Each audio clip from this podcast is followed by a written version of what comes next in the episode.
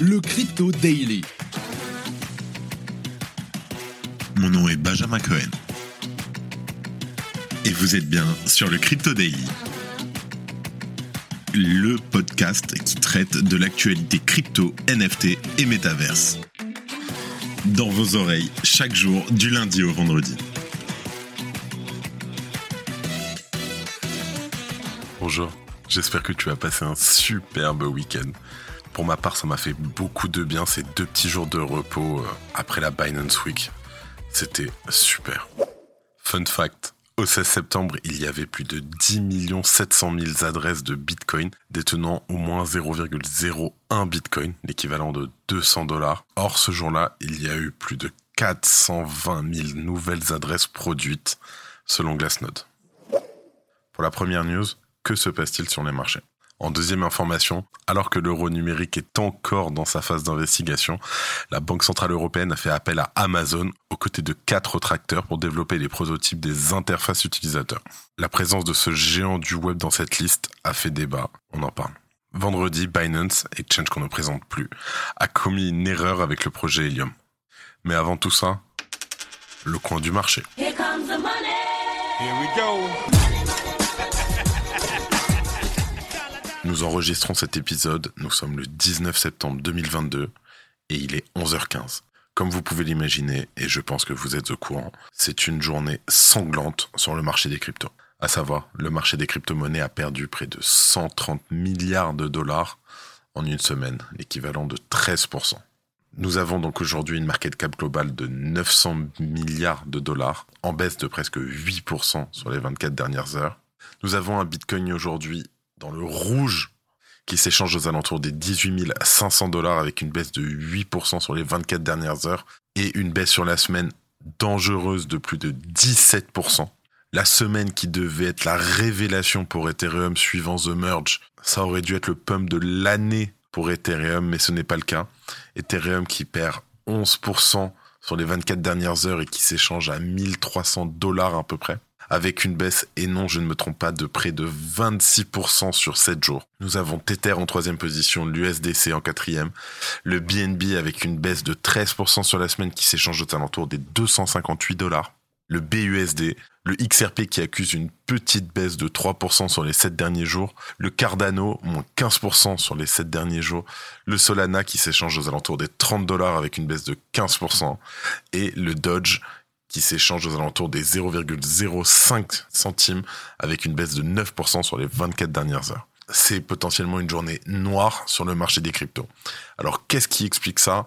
Nous avons aujourd'hui pour la première fois sur le Crypto Daily Alan Trading qui va essayer de nous expliquer ce qu'il s'est passé. Merci à lui.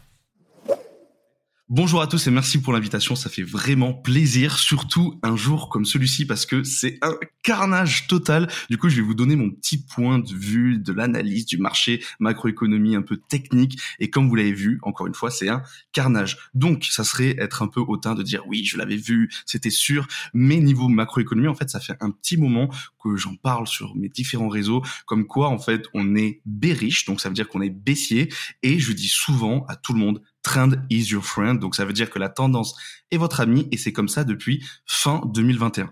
Donc pourquoi on baisse C'est très simple, c'est par rapport à la macroéconomie. Donc il y a eu bien sûr le Covid, il y a eu euh, les guerres, il y a eu énormément de problèmes dans le monde. Hein. Là j'essaye de simplifier.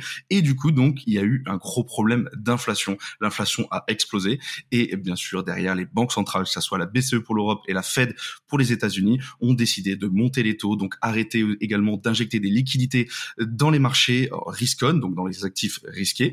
Et en suivant, automatiquement, les actifs risqués ont commencé à baisser baisser, baisser. Et c'est à ce moment-là que les acheteurs ont pris la puissance, on va dire, du momentum, donc de la, puissance baissière, et n'ont pas arrêté de défoncer les acheteurs. Donc là, encore une fois, j'essaye de faire au plus simple pour les nouveaux. Donc, ce qui s'est passé cette nuit, c'est qu'on a cassé encore certains supports. On est parti chercher pas mal de liquidités. Donc après, est-ce qu'on a réussi à trouver un bottom? Je ne sais pas. Par contre, n'oubliez pas que la majorité va souvent vous dire oui, on a un bottom, oui, il y a tel indicateur, oui, il y a ci, il y a ça. Non, restez toujours sur la même longueur d'onde. on est baissier, restez baissier, ne faites pas de contre-tendance. Vous inquiétez pas, vous allez rapidement voir quand le marché va reprendre de la puissance, quand les acheteurs vont revenir sur le marché. Donc, qui sont les acheteurs quand on parle de marché? Les acheteurs, en fait, c'est les gros institutionnels. On parle pas de petits traders avec des milliers d'euros, même des millions d'euros. On parle de centaines de millions, voire des milliards. Et vous allez voir directement des grosses bougies haussières, des 5%, des 10% par jour, ça va exploser. Mais aussi, N'oubliez pas que l'indicateur numéro un, c'est le Dixie, donc c'est le dollar. Restez attentif sur le dollar. Quand le dollar monte, automatiquement, les actifs risqués descendent. automatiquement c'est pas corrélé à 100%, mais pratiquement.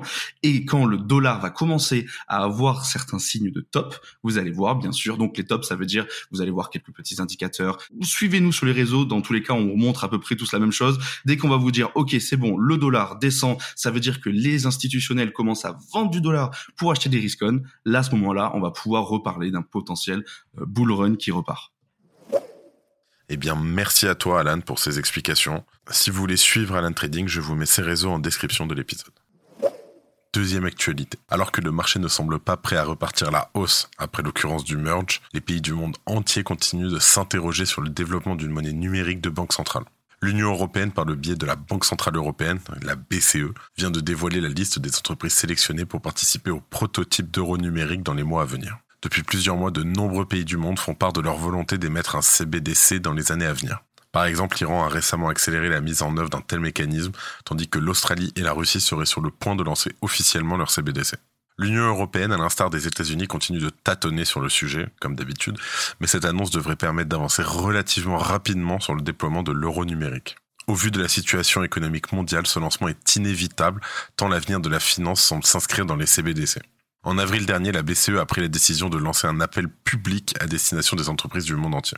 Concrètement, en fait, l'institution recherche des sociétés souhaitant travailler avec elle pour développer le front-end du prototype de l'euro numérique. Le front-end représente toute la partie visuelle accessible à l'utilisateur lors d'une interaction numérique. Il reste important de souligner que le déploiement final du projet, que ce soit la partie front-end ou back-end, sera développé par l'Union européenne. À savoir, la BCE souhaite recueillir l'avis de certaines entreprises afin de s'assurer d'un développement cohérent vis-à-vis des habitudes consuméristes. L'objectif de ce prototype, en fait, est de récolter les retours d'expérience afin de développer une interface qui va pouvoir permettre une adoption massive et surtout rapide de l'euro numérique. Ainsi, de nombreuses entités comme les prestataires de services de paiement, des banques, etc., étaient invitées à candidater. La BCE vient de dévoiler la liste des entreprises sélectionnées pour rejoindre le pilote de l'euro numérique. Ainsi, on retrouve cinq entreprises dont les secteurs d'activité sont relativement variés. Caixa Bank, Worldline, EPI, Nexi et bien entendu Amazon. La présence d'Amazon fait particulièrement réagir la communauté. En effet, le développement de l'euro numérique représente un enjeu de souveraineté assez fort pour l'Union européenne, comme on peut l'imaginer. Or, le géant américain faisant partie des GAFAM est aperçu comme une menace. Néanmoins, de nombreux garde-fous sont présents puisque les entreprises sélectionnées ne seront pas nécessairement impliquées dans le développement final de l'euro numérique. D'ailleurs, le prototype qu'elles émettront ne sera certainement pas utilisé par la BCE. En revanche, un problème de souveraineté existe bel et bien pour l'Union européenne malgré ces différents points. En effet, on pourrait avoir Amazon qui va utiliser ces informations qui ont été récupérées lors du déploiement de son prototype ou même faire du lobbying pour être intégré au projet final. Pour finir, il semble particulièrement regrettable de devoir se tourner vers une entreprise américaine pour le développement de l'euro numérique, alors que l'Europe, et notamment la France, contient un vivier fleurissant de start-up spécialisé dans ce domaine de la blockchain et des cryptos. C'est dommage. Et pour finir par la dernière actualité du jour, nous allons parler de la blockchain Helium, actuellement en plein questionnement, et qui réalise un vote communautaire pour savoir si elle doit ou non migrer sur Solana. Qu'est-ce qu'Helium? Petit récapitulatif. Helium est une entreprise qui vend des hotspots, des appareils qui fournissent un réseau sans fil pour des appareils connectés. Début 2021, l'Helium a grimpé en flèche grâce à communauté, au contexte du marché et grâce à son apparition dans les médias comme le New York Times. La valeur marchande d'un hotspot se situe aux alentours des 500 dollars. Et le routeur vous permet de participer au réseau Helium et de miner du HNT, le token natif du projet. En février 2022, c'est la consécration pour l'entreprise parce qu'elle obtient un financement de 200 millions de dollars par Tiger Global, André Horowitz et bien sûr FTX Venture, devenant au passage une licorne. Pour info, licorne, c'est une entreprise qui, euh, qui est évaluée à plus d'un milliard de dollars.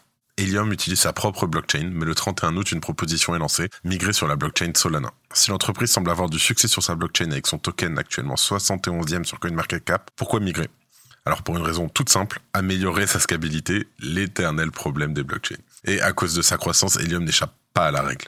L'utilisation d'Oracle aussi permettrait une meilleure stabilité du réseau et une vitesse bien plus importante. Enfin, Solana étant une blockchain avec une communauté active, les développeurs d'Helium pourraient avoir accès à de nombreux outils open source pour continuer la démocratisation de la blockchain. Aujourd'hui, je ne vais pas t'apporter de réponse, mais bien te parler d'une erreur qu'a commis Binance avec ce projet. Le projet Helium aujourd'hui se compose de deux tokens, le HNT, le token de récompense que vous obtenez avec les appareils Hotspot, et le mobile, le token de récompense de l'infrastructure 5G.